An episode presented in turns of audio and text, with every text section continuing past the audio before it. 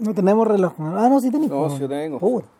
Puta, son justo las 8 y media, 20.30 del día domingo 27 de enero del año 2019. Este es el Civil Cinema número 359 o 360. No sé. Ya, no importa. Uno de esos dos números ahí en el encabezado en, en SoundCloud lo van a ver. Y esta semana, eh, esto lo resolvimos después, así que no está, Sí. no está anunciado. Y lo, y lo resolvimos en criterio de que, bueno, después de haber estado cabezones con Mary Poppins, insólitamente, Ujú. y después de haber estado requiete cabezones, weón, con Artabas Pelechan, O sea, tratando de estar a, Puta. a la altura de, de Pelechan, weón, maestro Pelechan. y cagándola, pues, weón, sabiendo que no se puede. sabiendo que es lo que se puede con lo que hay nomás. Claro. Y decimos, ya sé que tanta weá, eh, vamos al mainstream un rato, vamos a la cartelera, o lo que fue la cartelera. Claro. Y a Ram se le ocurrió, bueno, puta, ¿por qué tuviste Hereditary? Se escribe Hereditary, pero en inglés alguien me dijo, ¿es Hereditary o Hereditary? Una cosa así, pero la A casi no se pronuncia, entonces Claro. es así, Hereditary. Eh, y ya veamos la weá y qué tal. resultó que eh, Ram no lo había visto, yo tampoco. Quedamos muy gratamente sorprendidos y sí, Sí. da para podcast. Tal vez no, No, uno muy largo, pero, no, no, y pero esto es algo que vale la pena eh, y, ver y- y, y- comentar. y es algo que de alguna forma hemos, hemos ido, estado cubriendo. eh, a ver, es un fenómeno que hemos ido, estado, hemos estado cubriendo poco a poco, pero de manera consistente, y es, y es en el fondo el nuevo terror estadounidense. Ya. O sea, puta, una, eh, esto vendría a ser, en cierto modo, yo creo que como que la tercera gran generación del terror americano. Tomando en cuenta que la primera es, es una que está media cruzada con... No, mien- miento, la cuarta. La primera, la primera es la de los monstruos del Universal. Sí. La segunda Que es ya la no que... asustan a nadie, pero bueno, en aquel momento parece que sí. Y, son, y, y no, y en el fondo son expresión de otra cosa. Sí, no, son en ese siglo pasado. Y, Claro, y como, bien, siglo co- como bien dice JP, eh, una, de la- una de las gracias de las películas de terror es que en la medida que dejan de asustar, uno se puede preocupar de lo que de verdad se trata en las Claro, películas. exacto. Bueno, la segunda generación es la de Corman, que nunca hemos tratado. Ya.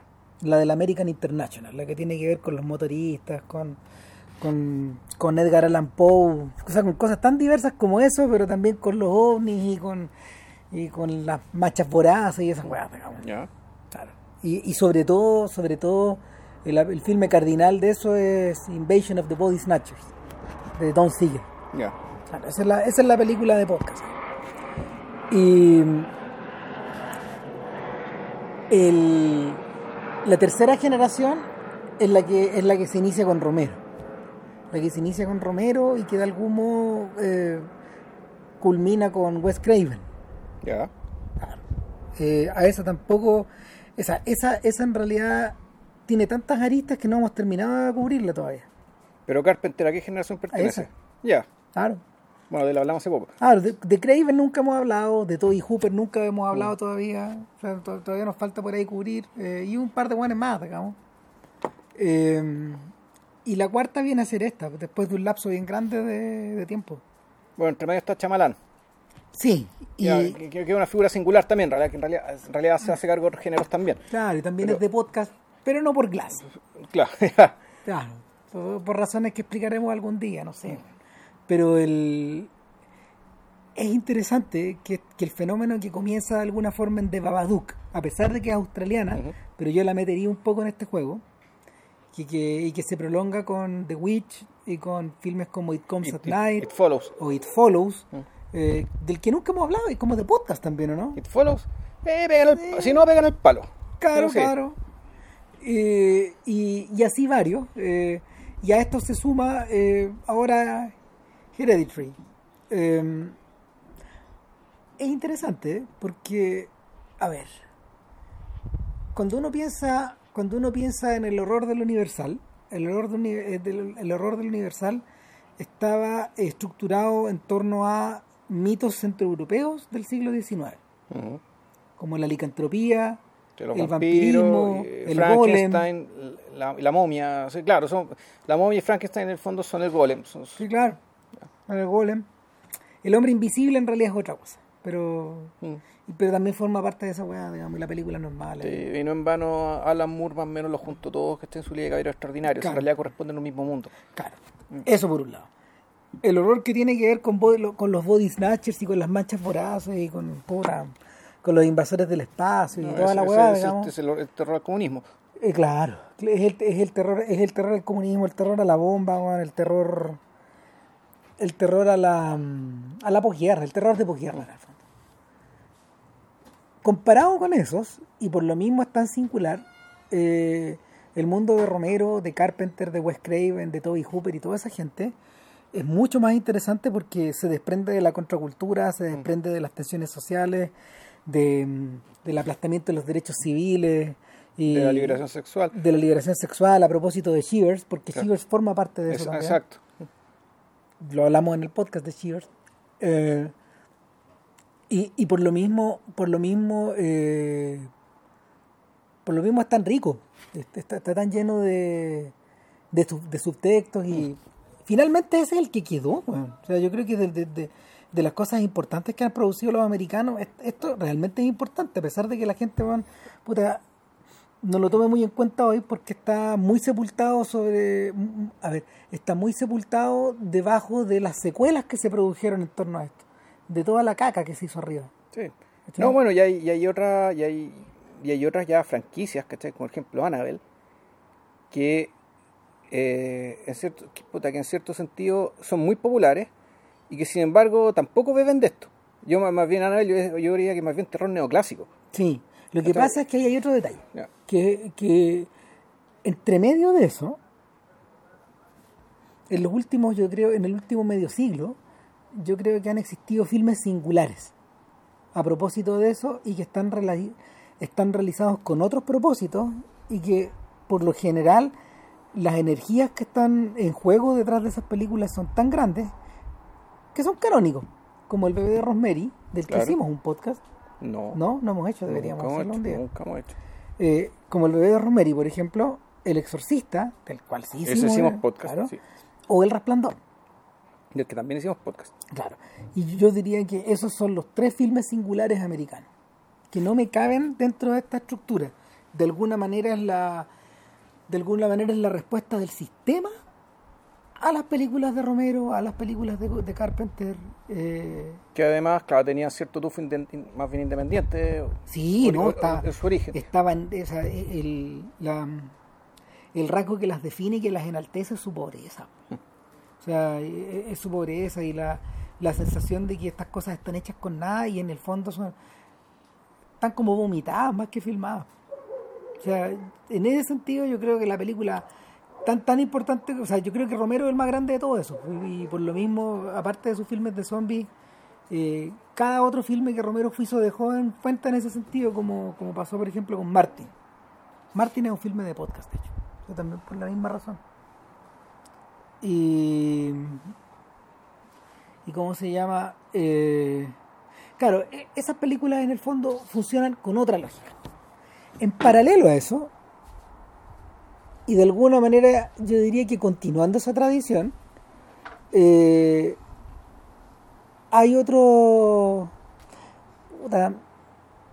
hay otras películas que juegan de esa misma forma, y ahí es donde yo metería a Shyamalan, por ejemplo, y donde donde yo metería también a, a Scorsese, por ejemplo, al Scorsese gótico de, de Shutter Island. Scorsese ha dicho, Scorsese ha dicho durante un montón de tiempo que parte de su proceso audiovisual está desprendido del terror. Ya. Lo interesante es que a Scorsese no le interesan mucho esas otras películas, en parte porque él forma pa- él, él integra esa misma generación, pero por el otro costado. Pero lo que sí le interesaba a este weón, mucho, mucho, era el terror de la Hammer, por ejemplo, que es otra cosa. Ya. Y por lo mismo no lo hemos mencionado porque es inglés. Y, de- y, y a ese, chuta, ese terreno es complejo, o sea, ese no es un puro podcast. Las weas son varias, digamos, partiendo porque, no sé, hay películas como El hombre de mimbre que son una pura weá en sí, Sí, no, no, no, no, no hay ni que, o sea, no hay ni que incluir otra cosa, esa weá es un mundo por sí, por sí misma. Funciona en ese sentido como estos filmes singulares, como, como El Exorcista o como o como el bebé de Rosemary, etcétera. Eh, yo siento que esto, esta nueva generación bebe un poco de todo eso. Cuando uno observa, por ejemplo, a, Ah, cuando uno ve It Comes at Night, uno ve que el tipo está influido por eso y por películas europeas, hasta por algún Guillo Tarkovsky, ¿cachai? Eh, cuando uno ve de Babadook, uno sabe que eh, la inteligencia que está detrás de eso también está está muy está muy cubierta de está muy cubierta y recubierta de todo esto de, de- de- de todo este limo de toda esta ¿cómo se llama? de todo este sedimento que se iba acumulando y un poco lo mismo pasaba uno un poco lo mismo también pasaba con el sexto sentido ¿no? con el sexto sentido con el protegido y con señales Bueno, es que en realidad la única película de terror ahí era el sexto sentido. Sí, pero todas están alimentadas por los, o sea, a ver, lo que tú, lo que uno ve, lo que uno ve en, en esa trilogía, y si quería agregamos la, la- la aldea a eso, pues, porque también es coherente dentro de eso, eh, y los cochinos podrán agregar The Happening, pero todas esas películas corresponden a distintas, y, en ese sentido hay como un programa. Todas estas películas corresponden a, a diversos estímulos que tienen que ver con el terror anterior, con el terror, el fantástico y la ciencia ficción. Entonces, señales corresponde, claro, pues, a ese horror de, a ese horror de invasión. Claro. ¿cachai? Y por lo mismo está dirigida como después de la invasión de Irak. Eh, el protegido, el protegido responde también a, a, un, a un cuento, a un personaje al estilo del hombre invisible. Es un poco así, o sea, son, son, son filmes un poco de cámara, hechos con pocos personajes, donde en el fondo la sensación, la sensación es más bien opresiva que de terror. Mm. Y, y en el caso del sexto sentido, bueno, es un tradicional cuento de fantasmas que con, con final sorpresa que, que fue lo bastante imitado en los años que siguieron, tanto por El Espinazo del Diablo como por, por Los Otros, por ejemplo, Sí. y otras películas más, Sí. que le deben mucho. Ahora, yo le, le decía a JP antes de empezar que yo sentía que eh, Ari Aster, en particular, le debía mucho a, a Shyamalan, de una manera parecida como a como eh, estos otros filmes del nuevo terror americano también le deben. Puta, yo tengo mis dudas. O sea, si lo que le debe es eh, cierto tratamiento puta, puta, ¿De la imagen? de la imagen y el espacio, ¿cachai? Que yo, yo, yo diría que lee más directamente a Kubrick, sobre todo en la primera parte de la película, eh, donde no solamente, donde está puesto, el, fondo de el resplandor, el hecho de que la, en el fondo este hotel, este hotel puta, es un cerebro, ¿cachai? El Hotel Overlook. El Overlook es un, es un cerebro, es un cerebro que se está observando hoy mismo, donde ocurren ciertas recurrencias, digamos, y aquí lo hace explícito con el hecho de que la protagonista es una persona que el espacio que nosotros vemos de manera muy limpia, muy muy muy geométrica, que está ahí con, con, con alto gran angular, en cierto sentido está replicado, digamos, que dentro de las maquetas que la protagonista hace de su propia casa. En el fondo, la, a- aquí la, lo que sea que pasa en esta casa, de una u otra manera se, se está reproduciendo permanentemente Sí. dentro, dentro de estas maquetas digamos, de esta persona. Lo que pasa es que está, a ver, para ordenar esta historia, para comentar, para contarla de una forma más o menos simple, esta es la historia de una familia eh, Que, claro, es- que, al, que al comienzo de la película está enterrando a la abuela, A la abuela, materna. Una señora muy querida. Aparentemente, pero al mismo tiempo una señora con relaciones muy conflictivas con su hija. Y, y por lo mismo la hija tiene la hija tiene un tema severo ahí con el con el duelo que se está cumpliendo. Porque claro, ella básicamente se pregunta, cuando se siente culpable porque no sufre, ni siente pena porque se murió esta señora. No, y, y lo expresa lo expresa de hecho en el, en el funeral, en la elegía de ella. Claro. con la que empieza la película. Y, y de ahí para adelante nos, nos enteramos de que, bueno, este es un matrimonio, es Tony Collette y Gabriel Byrne, Que son los productores de la película. a su vez, y que a su vez tienen dos hijos. Un hijo mayor, que se parece a Chamalan un poco. Sí. Eh, Que es sorprendentemente moreno, sí, pero resulta que en la película te dejan claro que es hijo biológico de es ellos. hijo biológico de ellos. Pero tiene, se ve un otro. ¿Cachai? Físicamente parece otro y eso no, no, no creo que sea casual que lo hayan Claro. elegido así. Y está Charlie, que es la hija pequeña, y que, y que desde el principio también es presentado como un otro. O sea, la, su, su rostro o el maquillaje con el que está cubierta la, la actriz, eh, de inmediato te, te causa sorpresa, es casi como una máscara la que lleva Charlie. Como el rostro de una, Muñeca. de una señora de edad. Claro. Incluso, o sea, él es- es- tiene un rasgo de una definición poco habitual para una persona tan corta edad. Claro, Cuando dice que tiene cara de vieja, sí, pues pues porque tiene ya el rostro demasiado definido, la nariz demasiado grande respecto al resto del, respecto al Del cuerpo, del, etcétera. Del rostro. Que está ahí un ojo, una, una mirada media ida un poco. media ida y tenía la impresión de que ella era es fisurada, ¿cachai? y resulta que no lo es. No, Entonces uno se fija bien, no, no, no tiene, tenía el labio fisurado y no, no, no lo Ahora, tiene, pero te- lo- pareciera que lo tuviera. da la sensación de que eh, da la sensación de que Charlie al mismo tiempo eh, también sube- sufre sufre un cierto retraso o Mm. tiene algún problema de aprendizaje por ejemplo alguna cosa así que la ha alejado mucho del resto de sus compañeros o el resto de- no, no tiene amigos Y el resto del mundo, realidad. claro eh, y de a poco nos vamos enterando que en el fondo Charlie se crió con su abuela.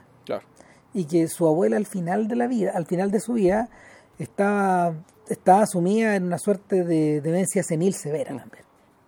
Y, y que, y que previo a previo a estar eh, internada en un, en un hogar, eh, esta señora eh, estuvo viviendo durante un buen tiempo en la casa de su hija y eso también generó problemas de convivencia más o menos grandes.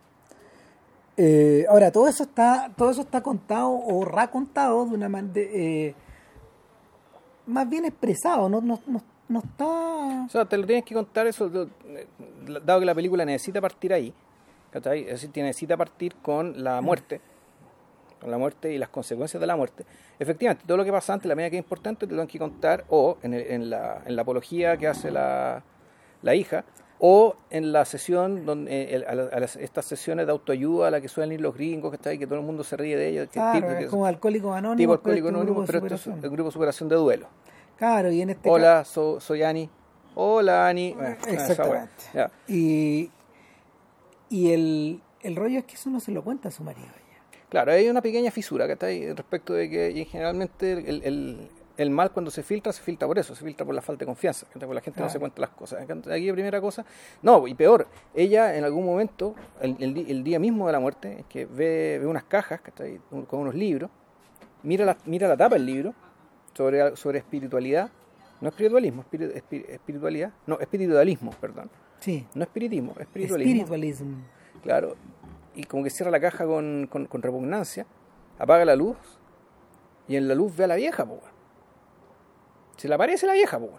No le dice nada, que está como, oh, prende la luz y no, ya no está. Claro, Entonces ahí pues, cuando llega, llega media, media, media- media tiritona, digamos, a, la- a, la- a la- a dormir a la, a habitación con su marido. Y el marido le pregunta, ¿qué te pasa? no, nada. Nada.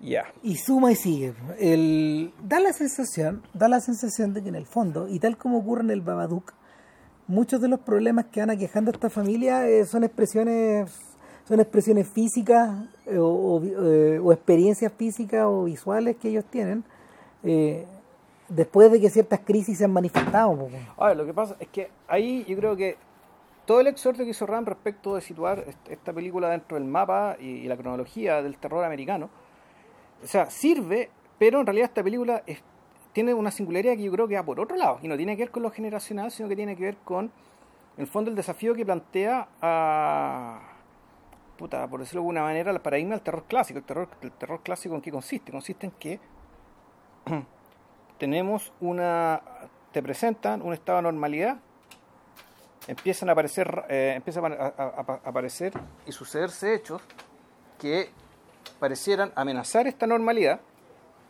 y para o para huir del peligro o para explicar digamos qué es lo que pasa ¿cachai? detrás de esta normalidad los, los protagonistas los personajes que muchas veces son co- colectivos de personajes tienen que ir al fondo al centro del laberinto digamos, y a meterse y, y conocer y ir al corazón del terror ¿cachai? Claro. entonces el que la estaca, la, la estaca Drácula ¿cachai? El, eh, en el fondo eh, en el fondo el terror según Stevenson. Claro, o, Es o- un poco eso. o entender o, o encontrar el Necronomicon, que lo, lo Claro, que sea. es la búsqueda de algo. el busque algo y una voz que lo y a veces puede ser que eso efectivamente restaure la, la normalidad o puede ser que eh, el fondo tú lo que adquieres es una conciencia respecto a que en realidad no hay normalidad posible, que toda, toda tu vida y el mundo siempre ha sido, ¿cachai? Tu vida cotidiana operando bajo o sobre o rodeada, digamos, ¿cachai? Por un, por un universo incomprensible. Ahora, ¿qué es lo que pasa? ¿Qué- Esta película no es así. No es así. ¿Qué es lo No que así. pasa en relación, qué es lo que pasa en relación al terror americano? Eh, o al terror con el que en general estamos familiarizados. Eh, el terror americano no juega en esas ligas porque por lo general está preocupado de otra cosa. Uno, de, la, estrategias de supervivencia que se, generan en grupo, ¿cachai? Una de esas, una de esas eh, son estas, son estas clásicas películas weón, de puta, no sé. Está- hoy día la expresión más común es The Walking Dead, ¿cachai? Eh, son, son las bandas de gente Claro, tratando de sobrevivir. es otro género. es otro género. Ese otro, bueno. Sin embargo, It Comes at Night funciona de ese modo. Eh, en cierta medida. Ahora, en paralelo está O sea, es una película, es una, en realidad es una película de zombies sofisticada sin zombies. Sí. Ahora, en paralelo eh, está. En paralelo hay otra cosa en juego y es el interés del terror americano por la juventud. Eh, y más que por la tanto- y más que por la juventud, eh, por la sexualidad, Sí. por, mm, por la aceptación, por la aceptación, ¿cómo se llama? de, de del otro, eh, por el desafío de la adultez, por los por, por el por el miedo van a tener que tomar decisiones, etcétera. Y eso parte como en Carrie, por ejemplo, y quizás de antes. Pero esta película tampoco es así. No, tampoco es así. Sin embargo, sin embargo, hay algo en donde esta película, hay algo donde esta, donde esta película engarza que es una tercera preocupación, que es la preocupación por la familia, por las estructuras familiares.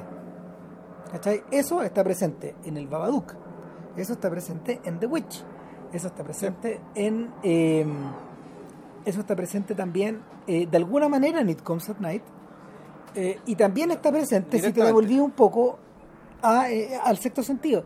Y eso refiere al resplandor. Claro. refiere al resplandor por un lado refiere al exorcista por otro y en último término refiere a el bebé de Rosemary. Es decir es la construcción de un todo de un todo a ver es es la construcción en pequeño de un universo que tú puedes entender de una forma racional, con códigos racionales, con códigos de con códigos que, que, que en el fondo provienen, no sé, pues del amor, del cariño, de la protección, ¿cachai? De, del, del cobijo, etcétera, del sentirse, del sentirse cómodo en un lugar, y que, y que de un día para de un día, de un día para otro todo eso quede bajo cuestión, como lo, como le ocurre a la actriz en el resplandor. Perdón, perdón, como le ocurre a la actriz en el exorcista con su hija. ¿Cachai? Que viviendo de una manera muy cómoda, en un, en un, en un barrio muy bonito de Washington, muy protegido, etcétera, y un día todo eso cambia. Eh, y algo parecido, algo parecido ocurre también con el joven matrimonio del bebé de Rosemary, cuando llegan a vivir al edificio Dakota, ¿cachai? Y, y, y en principio es un edificio donde ellos están súper acogidos por los vecinos y tal vez demasiado acogidos Claro. por los vecinos. ¿cachai? Hasta el punto que estos viejos se vuelven entrometidos y, se- y se- y se vuelven el, se, se vuelven el virus del demonio. Eh, también ocurre y, y- y- y ocurre de, de manera más radical y profunda en el resplandor cuando en el fondo eh, lo que está sujeto a cuestión a, mm, y lo que está en el ojo del huracán y lo que está eh, lo que hay que destruir finalmente la pulsión que hay que o sea, la, la pulsión la pulsión destructora se dirige contra la familia y, y- y- y ejecutada por parte del padre. Es decir, de la persona que tiene que mantener, en teoría, de acuerdo a lo que explicábamos en el podcast hace muchos años atrás, esta sensación de que en el fondo, el, o la ironía de que sea el proveedor el, eh, o el tipo que se concibe a sí mismo, él, dentro de su machismo, dentro de su de- dentro de su educación limitada, digamos, como el proveedor, como el tipo que tiene que poner el hombro, que él va y destruye esta weá. Y el, eso, por ejemplo, eso, por ejemplo, en el sexto sentido, cuando llegamos, cuando entramos a la película, es un territorio arrasado. ¿Por qué? Porque está ella y su hijo.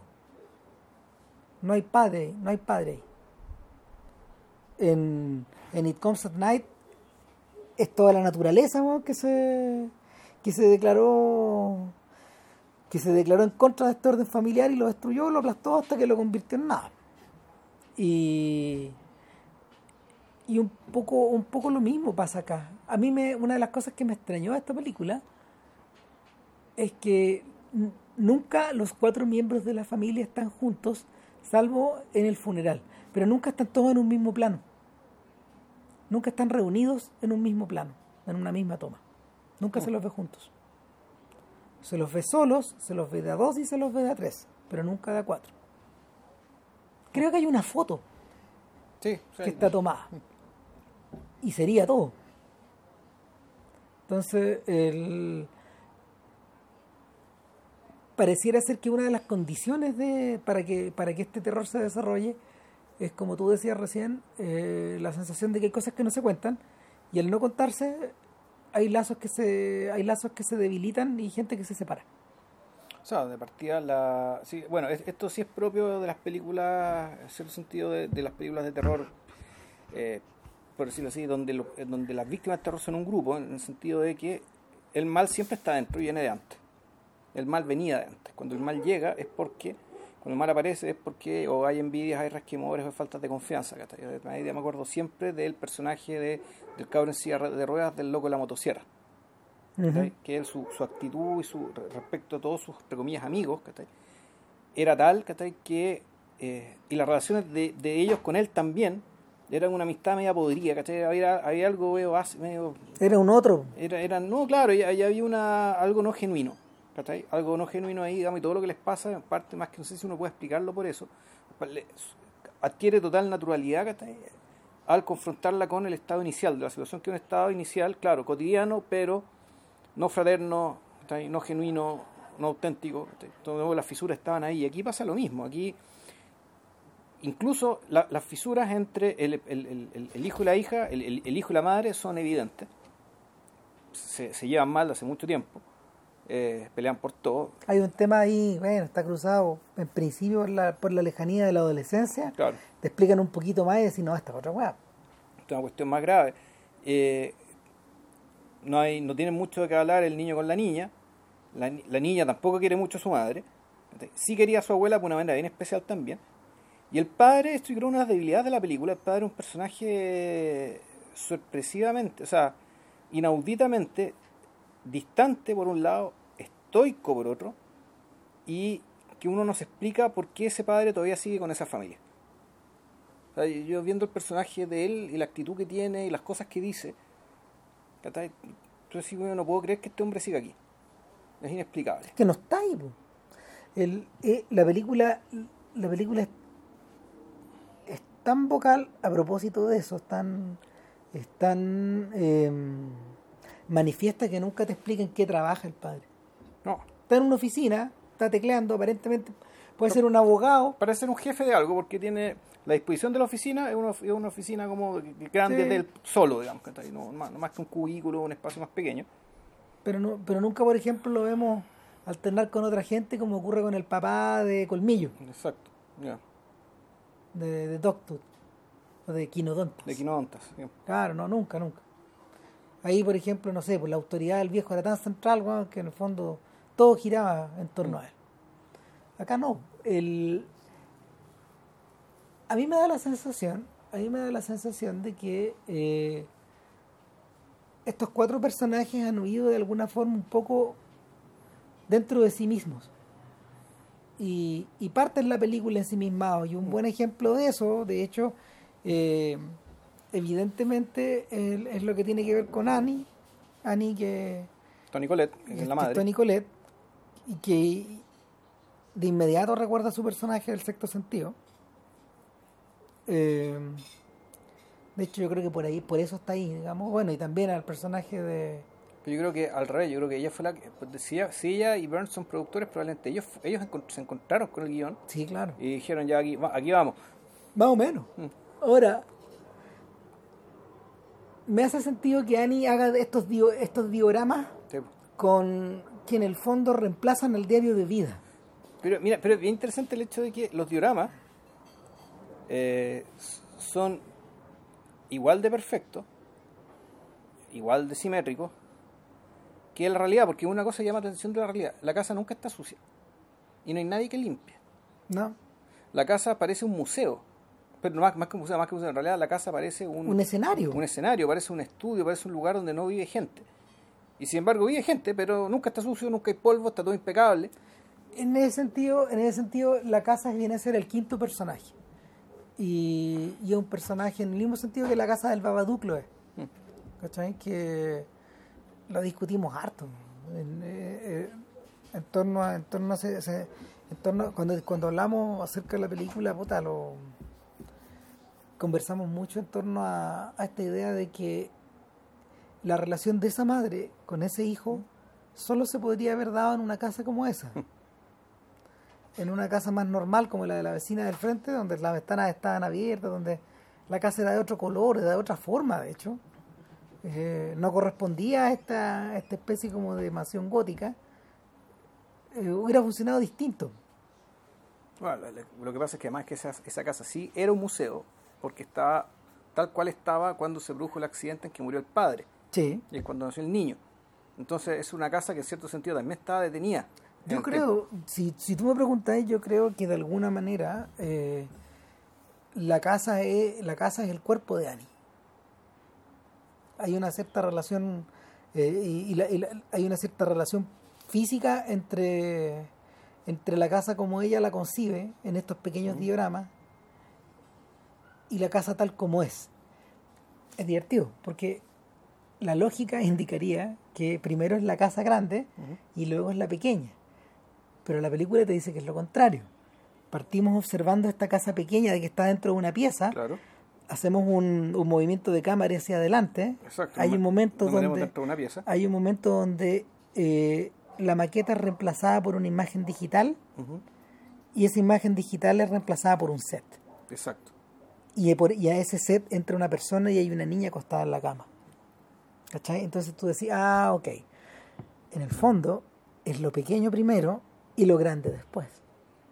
Eh, eh, Es como si de alguna forma Annie estuviera creando la casa. Mm. O podría estar creando la historia. Claro. Uno podría decir todo esto que aparece en la película en realidad es una el de, bueno, el delirio de un loco, digamos, ¿cachai? O el rollo que se pasa a alguien que Exacto. enfermizamente tiene que estar eh, reconstruyendo en dioramas, digamos, ¿cachai? Con una, man- de, de manera perfecta aquello que nosotros vemos perfecto, pero que ella sabe y nosotros de a poco vamos sabiendo que no lo es. Claro. Y, y la película de alguna manera juega permanentemente con esta sensación de que, bueno, estoy viendo, esto que estoy viendo es.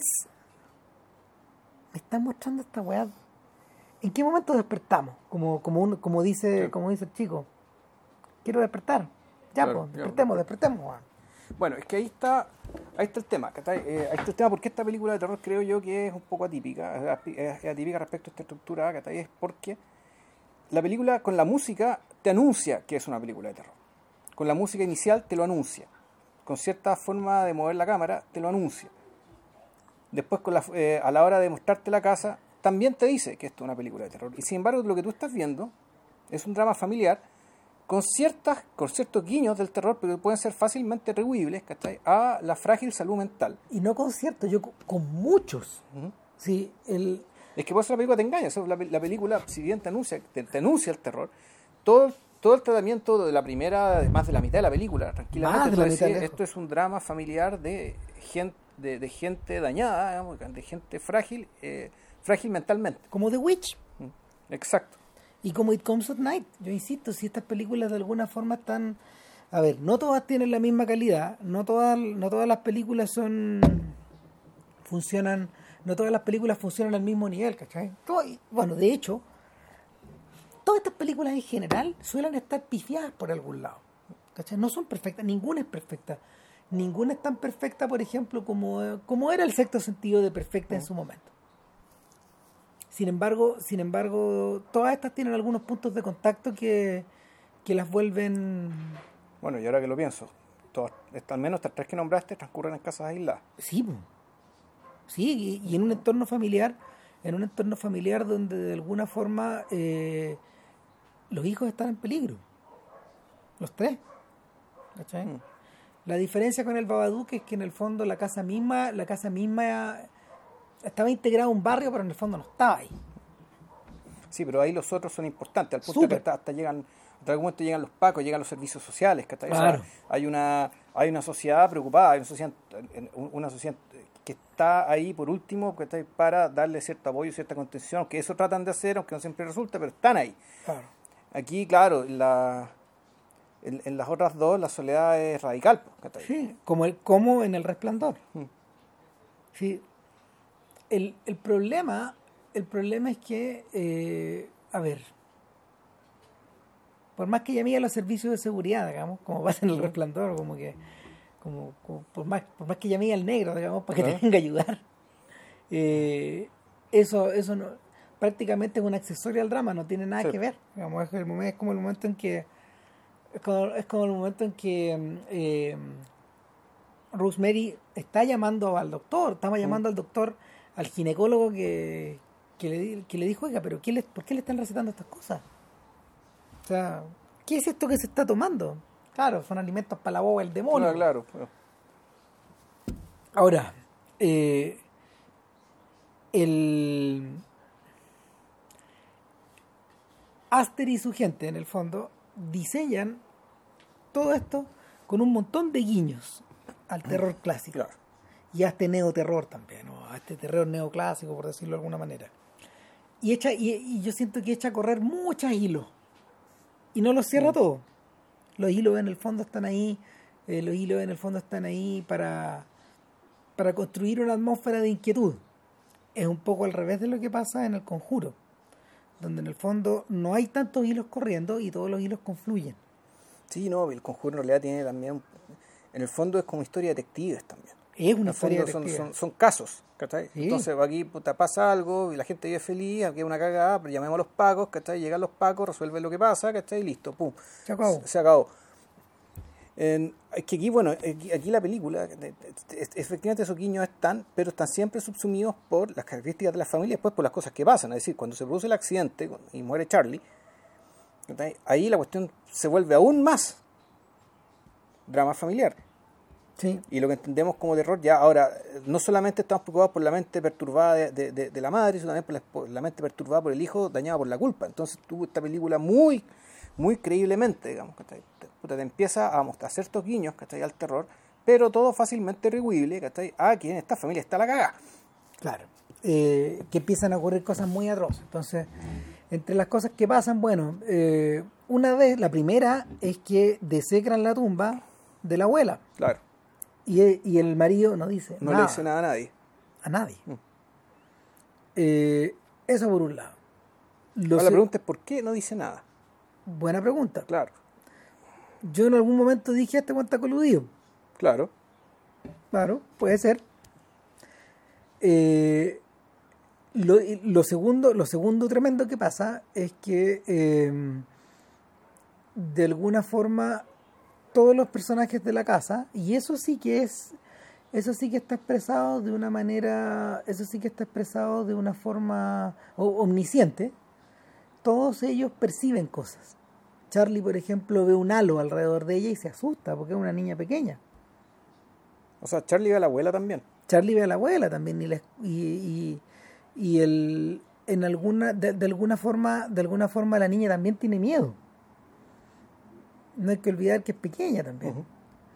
Eh, y lo tercero que ocurre es, es el accidente que está contado de una manera bien está contado de una manera fatídica inevitable de alguna forma Eh, por si no la por si no han visto la película paren esta weá digamos porque por- para- porque aquí sí que viene un spoiler grande en el Claro. fondo pero na- no hay nada que hacer esto pasa como en los 30 minutos o 35 no sé llaman a este cabro chico para invitarlo a una no le mandan un texto un mensaje de texto una fiesta. para una fiesta el cabro quiere ir la, la madre Annie le encaleta a Charlie Claro. van los dos el cabro puta, anda con marihuana fuma Y quiere hacerse el lindo fuma- con una cabra, fuma con, fuma con, fuma con sus amigos y con una chica una chiquilla que le gusta y en el momento en que están fumando Y, y deja a la hermana sola. y la Charlie hermana- se empieza a ahogar La, la hermana sola, lo que pasa es que come una torta que estaban haciendo y no vieron que esa torta la estaban haciendo con nueces y ella es alérgica a los nueces. Entonces, puta, alta cabra llega toda colorada, ¿cachai? El cabro, el cabro entiende inmediatamente qué pasa y parten rajados, ¿cachai? Al, al- a la- al hospital, a la clínica, bueno, ¿cachai? Con la cabra ahogándose. el cabro pierde el control en la carretera porque hay un animal cruzado ahí en el Entonces, no, claro, entonces la cabra, como se está ahogando, abre la ventana saca la cabeza ¿cachai? para poder respirar. Cuando está en eso, puta, hay, hay un animal atravesando la carretera, el cabro va a hacerle el quite al animal, dobla, puta, y la cabeza de la cabra chica choca con un poste luz, weón, y sale volando a la concha de su madre. Claro. Y arrancada de cuajo. Claro, Es una gran secuencia. sí. Está muy bien lograda. Pero No, y- esa no es la, eso la la- no, es- no es la secuencia maestra de la película, pero... No, no, no, claro que no, no, pero en, No. en términos, en términos de economía, Sí, de economía narrativa, No, esto está hecho así. sí, está, está muy Está bien, muy bien, está hecho, muy bien, muy bien ejecutado. Eh, sobre todo porque el chiquillo en shock no se baja a buscar la cabeza, sino No. que se va para la casa. Llega a la casa en auto, como un zombie. Claro, se acuesta y lo que, y lo que sin poder dormir y de repente empieza a escuchar los gritos, Los gritos de la otra mamá. ¿Cachai? Corte y está la cabeza weón, de Charlie atravesada llena de hormigas. Llega hormiga, una weá atroz. weón. Claro. Y segundo funeral, pues bueno. Exacto. Ya dos funerales en la película. Claro, y este segundo funeral está ejecutado de una manera magistral porque los gritos de la madre de la primera y de la escena anterior se funden Sí. con los de esta, weón. Y se funden con los de la siguiente, Mm. una weá así. Y tú decís, chuta madre, cagó todo, weón. Porque ahí ya, ah, no, ahí, ya- ahí ya todo se pudrió. De hecho, no hay reparación, interesante, no hay reparación posible eh, al estilo, por ejemplo, no sé, de, de las películas de terror con secuela, de lo que le puede ocurrir a estos personajes. Ah, no. No, No, y lo que sorprendente, y lo sorprendente es que el personaje de Charlie era un personaje interesante, con potencial, ¿cachai? que tenía un montón de indicios y guiños, digamos, ¿cachai? que se podían desarrollar Y te lo por sacan. distintas razones. Partiendo del hecho que dibujaba, Es unos dibujos notables, entonces, era notable, la- es, muy, es muy buena la idea de, de deshacerse. Yo hoy día decía, "Ta- estoy intrigado, ¿por qué se habrán deshecho de Charlie? weón?" o sea, es que bueno, digámoslo, el Game of Thrones no inventó esto, No. pero, Game of, pero Game of Thrones en el fondo te demuestra que Sí, claro. que eh, eh, estas cuestiones te pueden fortalecer la historia más que debilitarla. ¿cachai? Claro Porque que un sí. personaje potente, bueno, lo sacáis, lo sacáis de una manera tal que la cuestión en vez de en vez de, de- en vez de perder crece, ¿cachai? Claro, llamémoslo el O- efecto Marion Davis. No, o, o el efecto, bueno, el, el efecto Jodorowsky, pues, ¿cachai? Jodorowsky sí. hablaba, claro, de que la muerte de ciertas cosas, ¿cachai? Dan más vida. Sí, el, el efect- el factor, un el, el elemento crístico, digamos. Sí, Tú tienes que sacrificar algo para que algo, algo otra cosa más grande crezca. El, y se el- desarrolle. el efecto Marion Davis. Sí, ¿cachai? en realidad sí. Y, y el- en ese sentido la película ahí queda disparada otra cosa porque ¿qué? ¿Qué ocurre? Este vacío en el fondo lo llenamos con el duelo de la madre.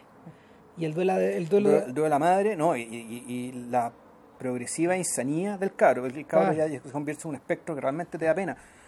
Entonces tú en paralelo, y ahí, y ahí volvemos, la figura del padre, ¿cachai? El padre como que no le entran balas, no, ¿cachai? Ahora, Sí. y no es porque sea un personaje alegre, sino siempre fue el mismo weón Sí, toda no. la película. sigue yendo Sí. a trabajar, está medicado, Sigue igual de consumido, claro. está chato.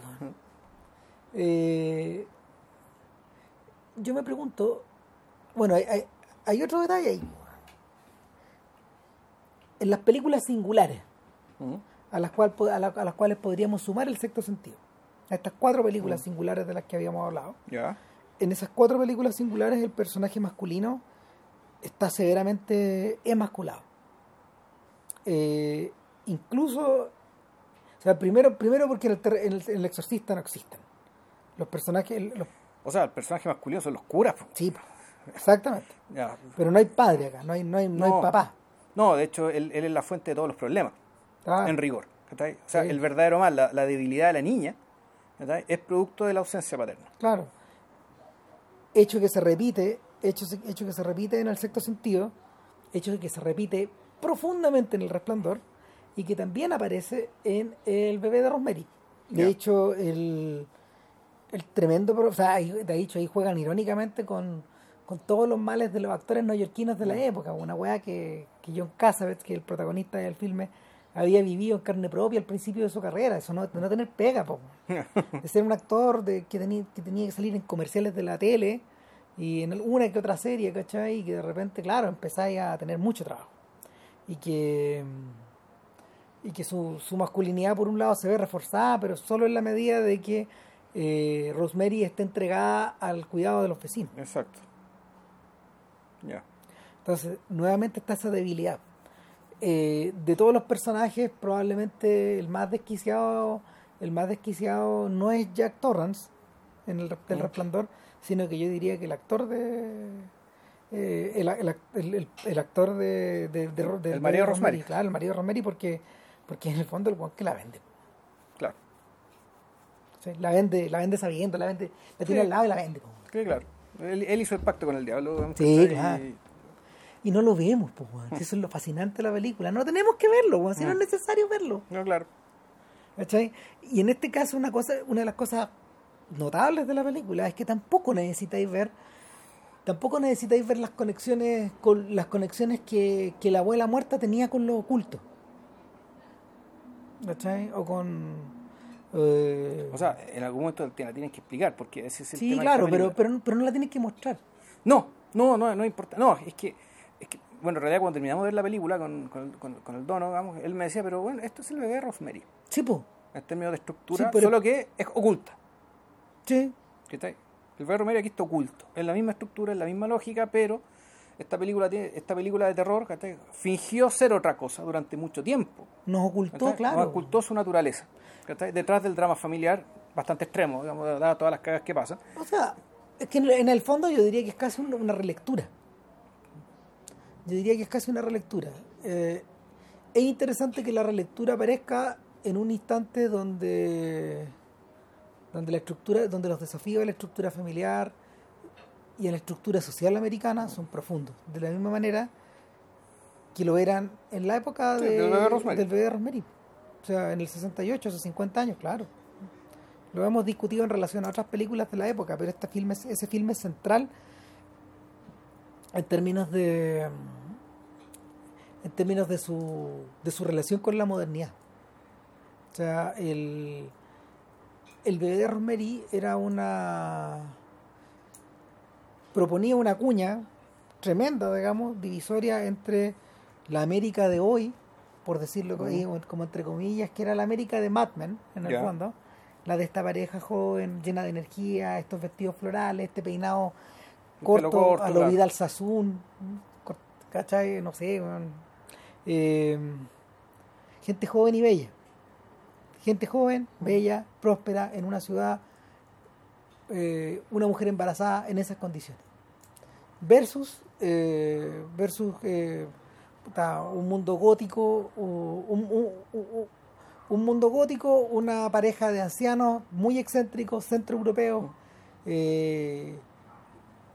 autoexiliados probablemente, te da la sensación, después de la, después de la guerra. Puta, puede ser arrancado, puede ser nazi arrancado, puede ser O al revés, Sí, claro. también, no sé, da Claro. lo- o refugiados, da lo mismo, No, bueno, pero es que siendo Polanski judío. Eh, y Ahí que tenéis Por lo tanto, decir, claro. Son, entonces el eso enfrentado con esto otro. ¿cachai?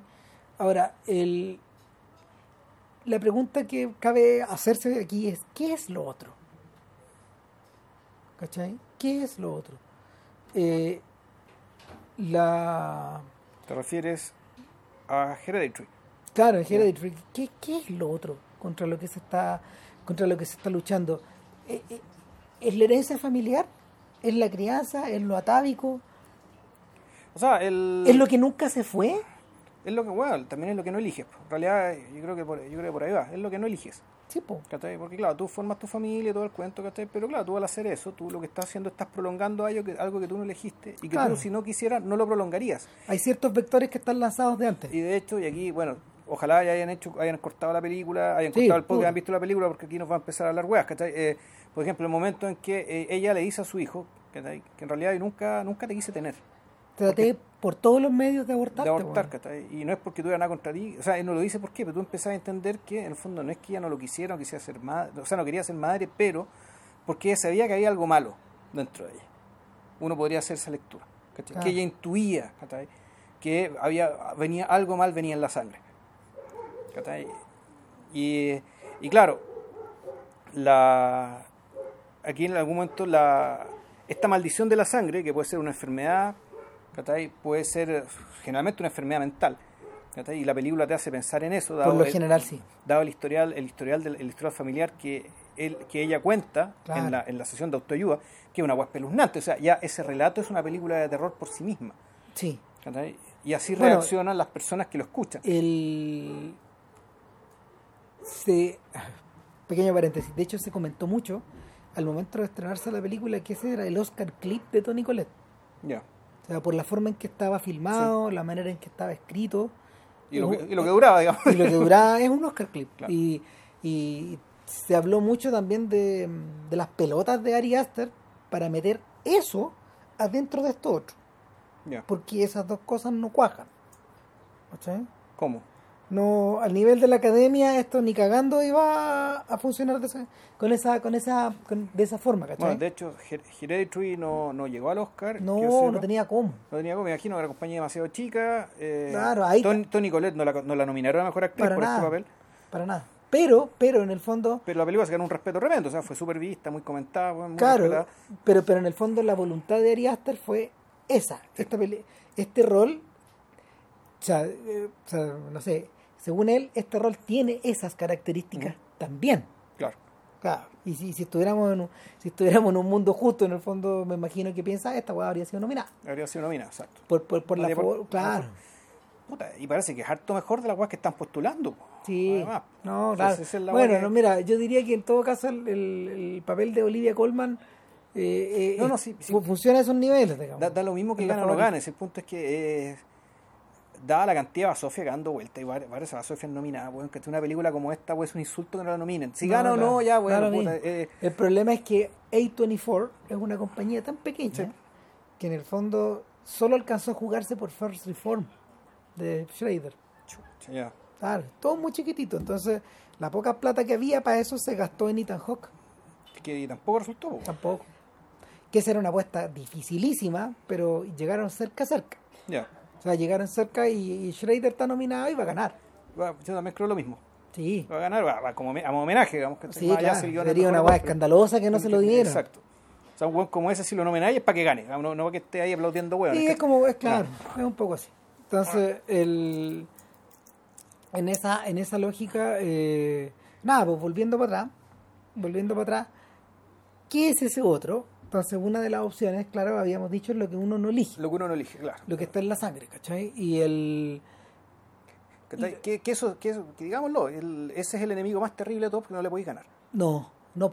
¿cachai? De hecho, eh, la película, la película bien conspicuamente eh, evita por todos los medios de, de generar eh, mayor relación de los personajes con su entorno, eh, con su entorno laboral, Claro, al punto. con su entorno, Al punto que, con por su ejemplo, entorno social, el, con su el entorno, el entorno high school, el entorno high school está completamente sanitizado. completo. O sea, en el sentido de que no, no es un problema. No hay tensiones. No hay tensiones, no hay contradicciones, no hay, no hay animosidades, ¿cachai? No Es- hay nada. Este no es el mundo de Martes 13, ni el mundo de, de Freddy Krueger, no, ni cagando. O las películas, claro, o, O de Halloween. o de, o de cualquier película no de terror siquiera, ¿cachai? Donde básicamente el problema está en el high school, ¿cachai? Que el high school, puta, como, como entorno opresivo, ¿cachai? Donde están las mismas segregaciones de clase, weón, ¿cachai? Y de otro tipo que se dan en la sociedad como- y que son conflictivas y dañinas para los muchachos de una edad tan frágil.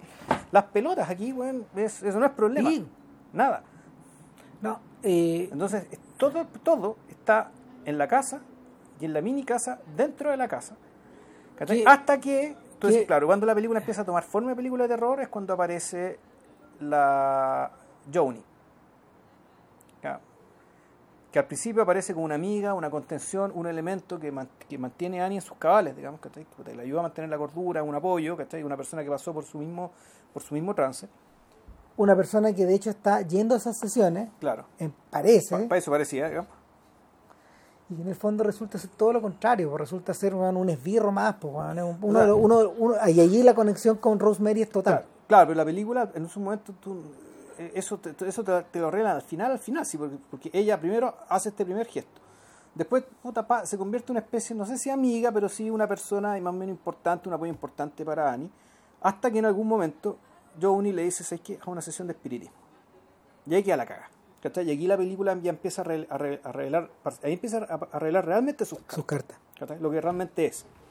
¿cachai?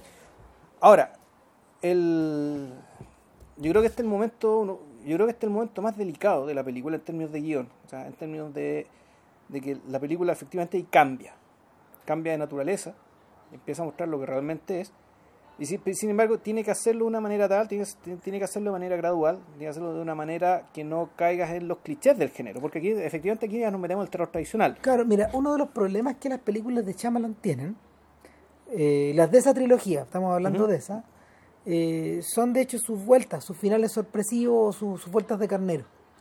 Están puestas ahí precisamente para evitar ese problema.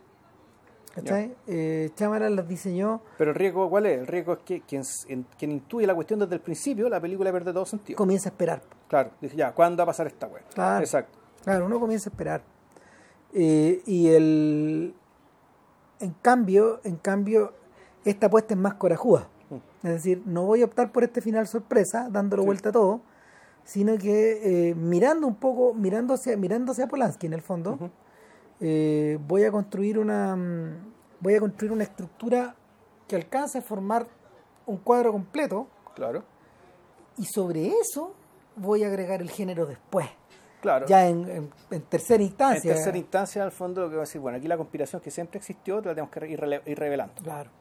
Pero también, gradualmente, y siempre con la sospecha, y donde la sospecha en algún momento pasa a nosotros, pero otra parte la sospecha pasa a otros personajes, y por eso es importante el papel del padre, ¿cachai? hasta el final sospecha de la cordura de su, de, de su esposa. Claro. Entonces, es, es importante que sea así. Es, es importante que, es, es- que, esa, que esa incredulidad genere pausa, genere que la cosa se dé de a poco. ¿cachai? Porque hay Claro. cosas que pasan en la medida que el otro personaje las crea y tiene que pasar mucho para que él crea ciertas cosas. Ahora, a mí lo que me...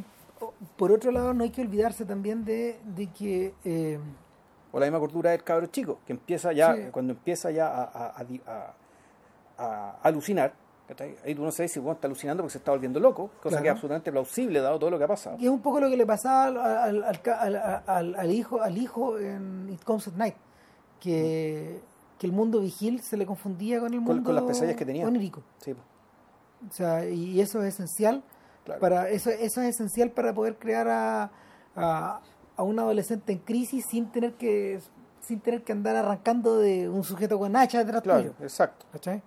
Ahora, la otra cosa que ocurre y, y que, y que yo encuentro que yo encuentro bien jugada también que, y que corresponde en general que corresponde en general a, a, a los buenos a los buenos personajes de, de filmes de terror es que contrariamente a lo que sucede en el conjuro es decir a la intriga policial al cuento detectivesco eh, el personaje acá no gana en información. Mientras a medida de que acumula información no necesariamente No gana conocimiento. gana conocimiento. Exacto. ¿Cachai? Y es más,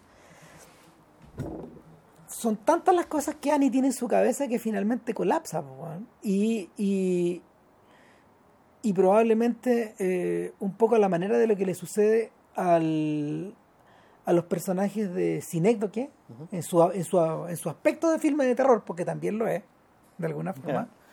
Eh, es que están tan metidos en sus proyectos, en sus proyectos personales, en sus proyectos artísticos, que, que quedan ciegos al mundo alrededor. En el fondo, eh,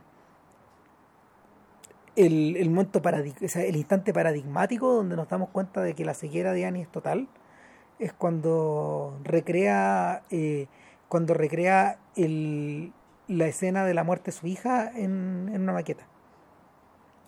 Que, que, que tú, tú decías que ya no hay vuelta atrás. Claro. O sea, la, la- esta- Porque, digamos, porque estas recreaciones, es interesante, estas recreaciones no son un hobby, son un trabajo. sí, Ella es una artista visual y a ella le pagan, muy respetada. muy respetada, y, le- y, y tiene un, un loco, un curador que le está llamando, bueno, ¿cómo está tu cuestión? que está ahí? O sea, al fondo tiene una presión con un sistema productivo ante el cual tiene que responder. Entonces, eh, su respuesta es generar esta, estas maquetas, ¿cachai?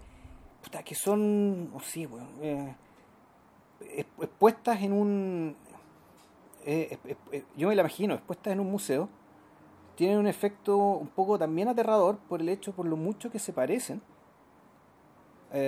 por lo mucho que se parecen, pero al mismo tiempo, la, por lo que se parecen poco a, la- a una, a una vida cotidiana, lo que no sabemos que es la vida cotidiana de ella. Pero también tiene esto de que en el fondo es una es como si fuera un animal disecado. ¿cachai? Hay algo muerto ahí. Sí. Esto, es, esto, esto es, la, es la muerte, la sanitización de algo, pero sin embargo, ¿cachai? Eh, a- a- al costo, digamos, que de que al mismo tiempo se parece, es prácticamente idéntico a, supuestamente lo que está en la, en la, vigilia. Yo siento que en el fondo son un mecanismo de escape que le permite a Annie estar... Pero es que interesante, un No escape. loca. Claro, pero un escape, ¿cachai? Es, es- escapar hacia, hacia donde mismo estás. Si Eso, eso es lo, lo notable. Sí. Que, tu escape, en vez de salir a cazar patos, weón, ¿cachai? O no sé, po, ¿cachai? O ir a bailar, ¿cachai? No, su escape es crear un espacio que es exactamente igual al espacio del cual quiere escapar. O tal vez más que un escape, el fondo tal vez el, el tema es otro. La- lo, que, lo que se hace es una ilusión de control. La- De que yo y- domino todo esto. Ahí yo hay lo una veo nueva referencia esto, curiquiana, pues, ¿te acordás? sí, claro, cuando vemos Exacto. el maze, cuando vemos el laberinto. El laberinto maqueta. el, el laberinto maqueta que está recreado ahí, weón, puta, eh, en forma perfecta y que luego, claro, Kubrick lo funde con el real. pues. Y lo funde, no funde con el real, pero también, y todo esto a partir de una toma, si mal no recuerdo, de- de- desde la cabeza de Jack Torrance, que hay una continuidad. Sí, Desde claro. que se lo toma la cabeza y, y esto se convierte en este laberinto. No, y yo me acuerdo que cuando hablamos de esto hace, puta, nueve años, weón, o diez, no sé, weón, eh, eh, es el momento en que, es el momento en que, en que para Torrance ya no hay vuelta atrás, pues. Claro. cuando el laberinto se convierte en parte de su cerebro, weón, no sé, o, o él empieza a observar todo como si estuviera observando el laberinto. O sea, ese es el momento en que tú te das cuenta que él ya no va a poder salir. O sea, eso es lo, que la película te dice después, que una vez que ya tú te convertiste en tu laberinto, en el- este laberinto, ya, ya no saliste. ¿no? No tenés cómo salir de aquí. Bueno, y eso es lo que le ocurre a Annie.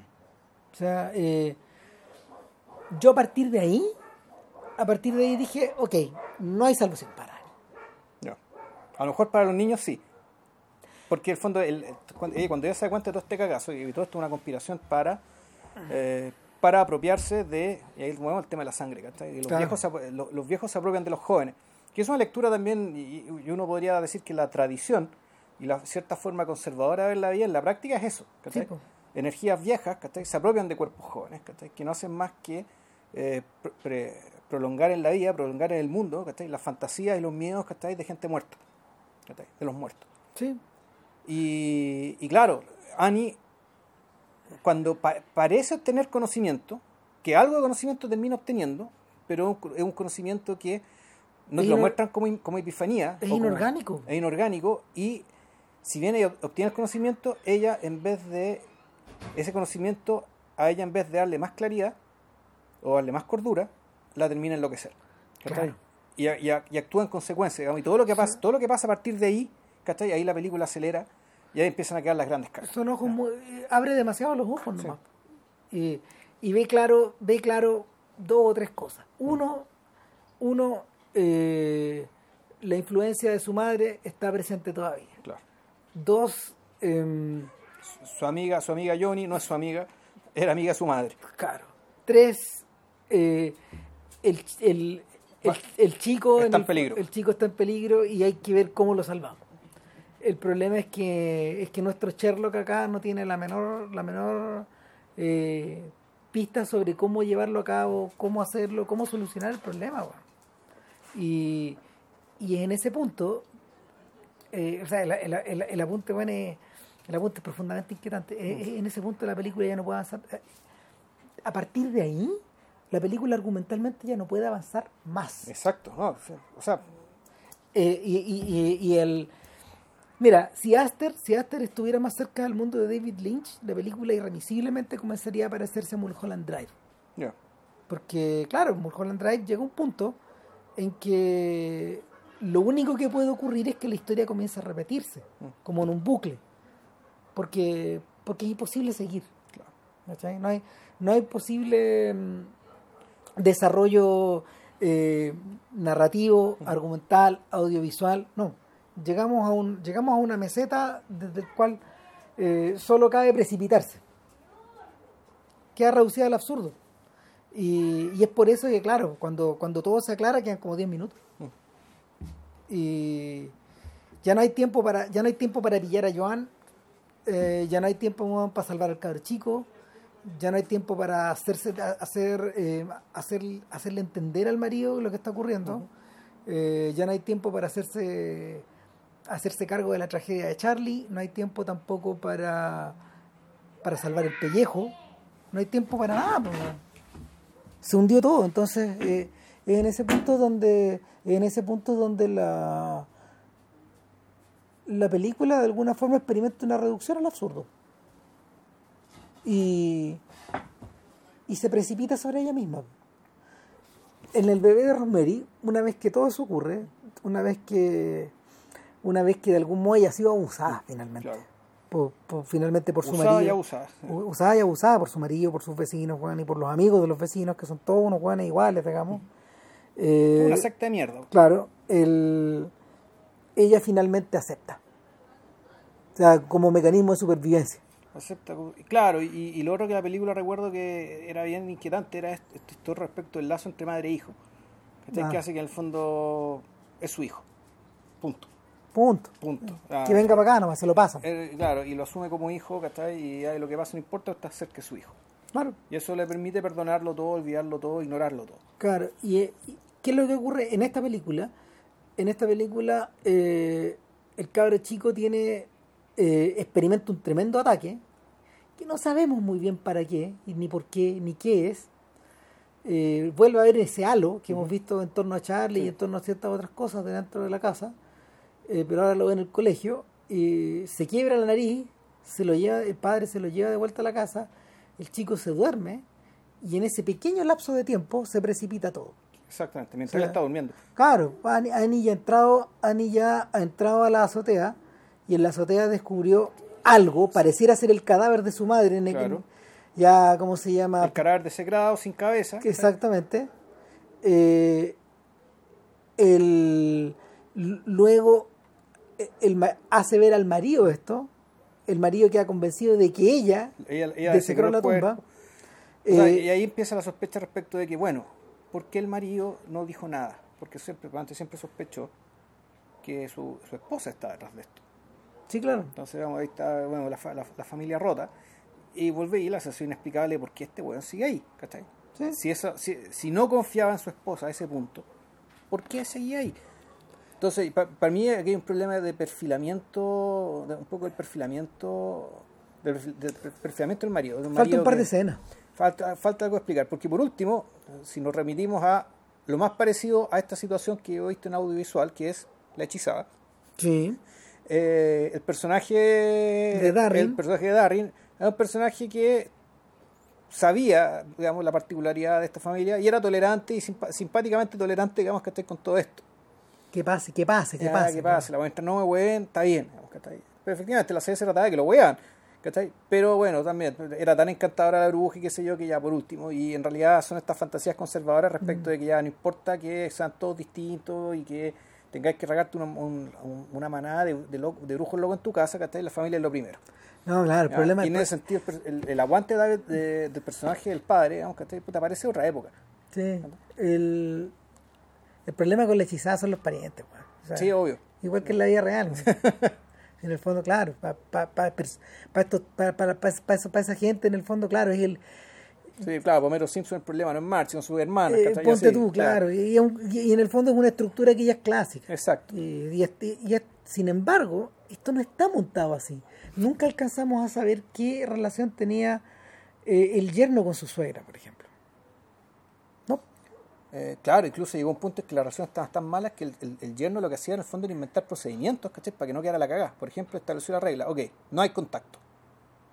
Y eso te lo cuentan después, eso, eso es lo que te cuentan, que te, te cuentan en los racontos, digamos, en lo- en la- o en los, o en los, en los recuentos que hace la misma, el mismo personaje femenino, ¿no? Claro. El- la misma Annie. El, ahora, dado todo eso, es evidente de que, claro, mira, en las películas de terror por lo general, aparte de todo lo que ya hemos hablado, de estas estructuras, de estos de estos escorzos, de estos de esta, de estos pies forzados, hay un pie forzado más. Y en el fondo son los personajes sacrificables. Ya. ¿cachai? Las víctimas. Eh, puta, en las películas de Freddy Krueger está súper estructurado de que en el fondo las víctimas son los adolescentes. Sí, claro. Eh, so- son, eh, son aquellos que en el fondo están comenzando a, a vivir su despertar sexual, weón, comenzando a tener sexo weón, con, su- con, con sus compañeros, con sus novias, con sus novios, etcétera, de ahí para adelante, ¿cachai? Y, y, y eso está eso está súper establecido. Eh, en esta película, en esta película, la lógica indicaría que un personaje, un personaje como Charlie no es prescindible y sin embargo prescinden de él. Claro. La lógica indicaría que un personaje como el del hijo es prescindible y sin embargo no prescinden de él. Pero sí es, sí es sacrificable. Sí es sacrificable, en último término. Y la lógica indicaría que un personaje como el de eh, que un personaje como el de Byrne también es eh, eh, también es intrínsecamente Es sacrificable. sacrificable. ¿cachai? Y, y en ese sentido, cuando ella, cuando ella le dice, hazme este favor, quema este libro por mí, y el tipo dice, no puedo, Es que quema este libro para que me queme yo. claro, Porque eso es lo que cree ella. Ella cree Sí. que ella está unida a ese libro por el tema de la sangre y por el tema que así que ya. Y, y él dice que no, no, volvemos al tema de la importancia de la incredulidad, ¿cachai? Para marcar el ritmo y también para, para, para hablar, digamos, de, de la familia quebrantada, de la confianza quebrantada. claro, puta, ella echa el libro al fuego, uno se quema él, po, Se quema él. y uno dice, puta, claro, no hay regla que valga. No, contra esta guaya no, no, no hay regla, weón. o sea, en el fondo, en el fondo, Tiene la de perder. lo que y- se cumpla se va a cumplir nomás, Exacto. cagó todo, y él... Y, y, y- y en ese momento donde, donde el rostro de Charlie, perdón, donde el rostro de Annie cambia nomás, donde ella se entrega o algo se pierde o se va nomás. No, lo que pasa es que después de eso se produce la gran llamarada y ahí el cabro chico despierta. Sí, Y cuando el cabro chico despierta, que todo cambia. Porque, por ejemplo, Charlie ya está, perdón, Annie ya está encoramada arriba, está convertida en una araña weón, en el es como una niña exacto. Entonces, es una, ahí el terror te viene en lo esperpéntico. ¿Cachai? O sea, la- ahí efectivamente esto está tomado en las películas de terror donde la figura humana, digamos, ¿cachai? pierde su forma. ¿cachai? Pierde su humanidad, Mm. morfológicamente hablando. Ya se convierte en otra weá, ¿cachai? Que no es, el, no es el espectro romántico, bonito, digamos, ¿cachai? El fantasmita que puta, que tiene, tiene esta cuestión, efectivamente un poco de romanticismo, ¿no? Sino que ya aquí está, la, la weá está, está convertida en un bicho. ¿cachai? Siendo es un cuerpo humano, el cuerpo Ani, qué sé yo, pero la postura corporal, el lugar donde está, donde está habituado, efectivamente ya es un bicho. Por lo tanto, es un bicho inherentemente amenazante. Entonces, todo el. Y ahora viene básicamente la trampa para el cabro, para Steven, creo que se llama, ¿no? Sí, La trampa, la, la trampa para Steven, que tampoco, para qué la voy a contar con todos los detalles, pero en el fondo, No él de a poco empieza a ver lo mismo que vio su madre, ¿cachai? Y termina siendo arrinconado al suicidio, digamos, ¿cachai? O, o más bien, escapa tirándose por una ventana del tercer piso, eh, y se despierta, y al despertarse, camina hacia otra parte muy importante de la O sea, casa que no, estaba fuera de el la casa. halo se mete dentro de Claro. él. Se mete un halo dentro de él.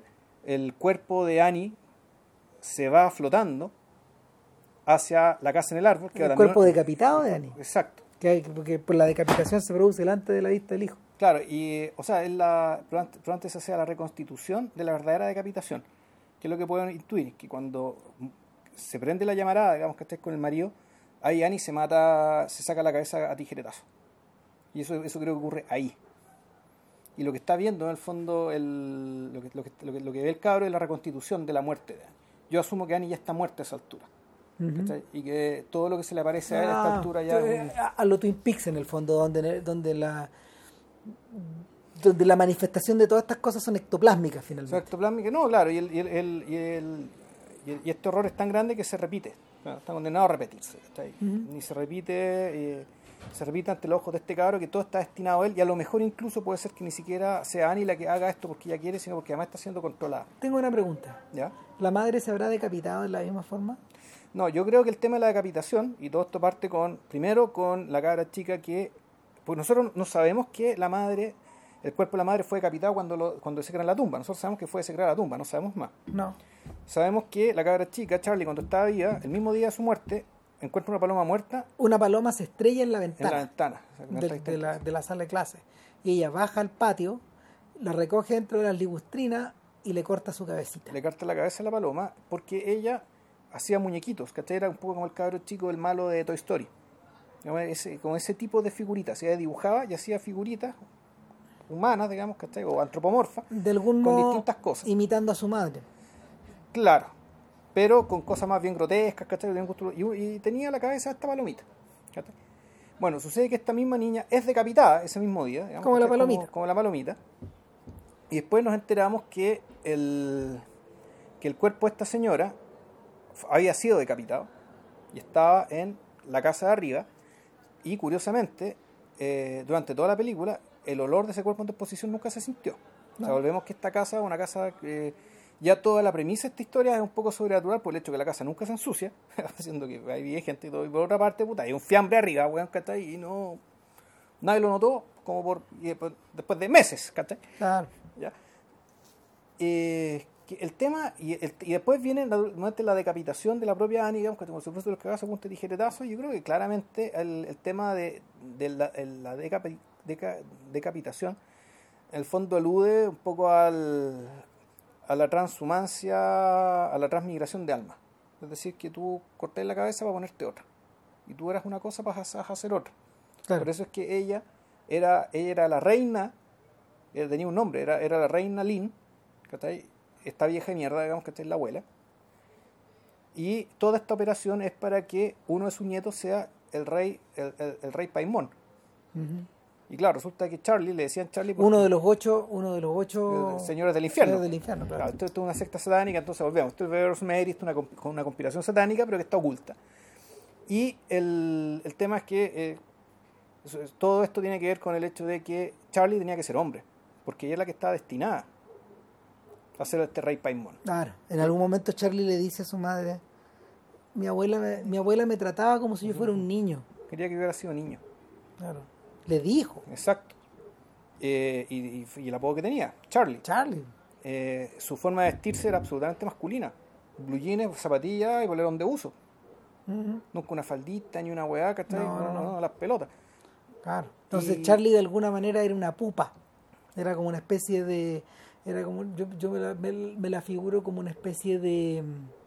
Como una especie de pequeña larva, en el fondo. Claro, pero al mismo tiempo le, le, bueno, le cortan la cabeza, ¿cachai? Pierde la cabeza en el accidente, digamos, ¿cachai? Y bueno, su cuerpo queda libre, digamos, ya para después poseer el cuerpo de su hermano. En el fondo esa es la... ¿Por qué? Porque el rey Paimon tiene que ser hombre. Claro. Tiene que tener cuerpo hombre, pero con, con la cabeza de una mujer, en el fondo. O sea, con la cabeza de esta mujer, con, con esta niña, con el alma de esta niña. ¿Cachai? Entonces, y además se, se da esto que es bien, es bien chamánico, tengo entendido esto de que la, la descendencia o la herencia cultural y espiritual no se da de padre a hijo, sino que se, da de, nieto, de, de abuelo a nieto, que te saltáis una generación. Entonces, claro, el personaje de Tony Colette es la generación que te saltaste. En el fondo, la generación que sacrificaste es, la, es el, el vientre alquiler. Que, tenéis que, que tuviste que tomar, digamos, para seguir manteniendo los de here- hereditary. La, la- la herencia, la sangre, Claro. Lo que se hereda. Lo que se le da y lo que no se elige. Entonces, puta, si uno podría decir, esta, este, este drama eh, en realidad es sobre eso, es sobre esta, la, es sobre la generación, la, generación intermedia, la generación que te salta, la generación que, que en el fondo que es utilizada. El... Y ahí es donde ahí es donde probablemente la película engarce con bueno, puta, con todas estas inquietudes sociales que los gringos tienen. pues. O sea, sabemos que a, a nivel masivo, la que ha conectado mayormente con con todo este desorden cívico es la purga. Y lo hemos mencionado antes, ¿cachai? Pero yo siento que la, la presencia de lo atávico acá, de, de lo que no te podías deshacer, de esa herencia de esa herencia centenaria, por decirlo de algún Claro. modo, de, de esta de esta herencia de guerra civil, por ejemplo, claro, esta weá de sur versus norte, O incluso, ¿sabes que Podríamos irnos en la balada más bien que eso y leer la balada realmente generacional. claro, Es decir, de los boomers lograron cosas, ¿cachai? Y la generación de Nicky ya la perdimos, ¿cachai? De aquí no va a salir nada muy bueno, Exacto. ¿cachai? Entonces de aquí eh, este es el salto de los boomers a los millennials. a los millennials, ¿cachai? claro. Exacto. Claro. Pero claro, lo, lo, lo, lo- para, eh, para, para efectos específicamente estadounidenses, los X son la generación sacrificial. Sí. No funciona tanto acá con nosotros. No, porque estamos, nosotros estamos retrasados como con una, en el fondo. O sea, completa. Sí, pero no del todo. No, no del ¿Cachai? no del todo. Pero, pero el, pero claro, el, el problema es que, el problema es que los X están en la pitilla, están hechos mierda.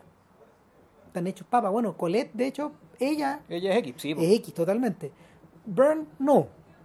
Burn por edad, se ve mayor incluso, ve un señor mayor. Ya. O sea, mayor que ella, digamos. Pero, pero, pero claro, corresponde un poco a esa. Ah, pero si de- si Byrne nació después de 1960, Es X. es X. Claro. Entonces, hay algo que tiene que ver también con eso, creo yo. Y, y ahí la conexión, claro, ahí, ahí terminas de cerrar la conexión de, de, del bebé de Rosemary. Porque la conexión con el bebé de Rosemary es de antes de la generación silente. Es de la generación, entre la generación silente y los boomers. Se saltan una también. No, porque la generación silente es la que está entre los boomers y la generación gloriosa, por lo que tengo entendido. Claro.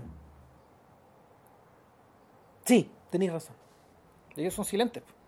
Sí. Debería corresponder que fueran silentes. Esto, Sí. El personaje de Mia Farrow y Casabets, supuestamente. Claro, no son boomers. eso- no alcanza. Claro. Nada, pues, Y eso era con. puta, véanla. Sí, bueno, a lo mejor ya la vieron. sí. Pero, pero el... Los que no la han visto y que, claro, y que de repente tienen cierto resquemor al terror, ¿cachai? Bueno, aquí hay algo completamente singular del género. Eh, y. Bueno, pero los que no la han visto en realidad ya deben haberla visto, porque eso les dijimos que no tiene sentido que le digamos que la vean porque ya la vieron. Chuta, verdad, weón. Caímos en nuestra propia trampa, weón. Así que bueno, eso, eh, Nada. véanla de nuevo. Y, y nada, estamos... y damos cuenta que, bueno, igual se vienen las vacaciones a mí, así que no sé para cuándo vamos a grabar de Puta, ahí nuevo. cachamos. Bueno, ahí vemos. Será. Ya, Que estén bien, cuídense, chao.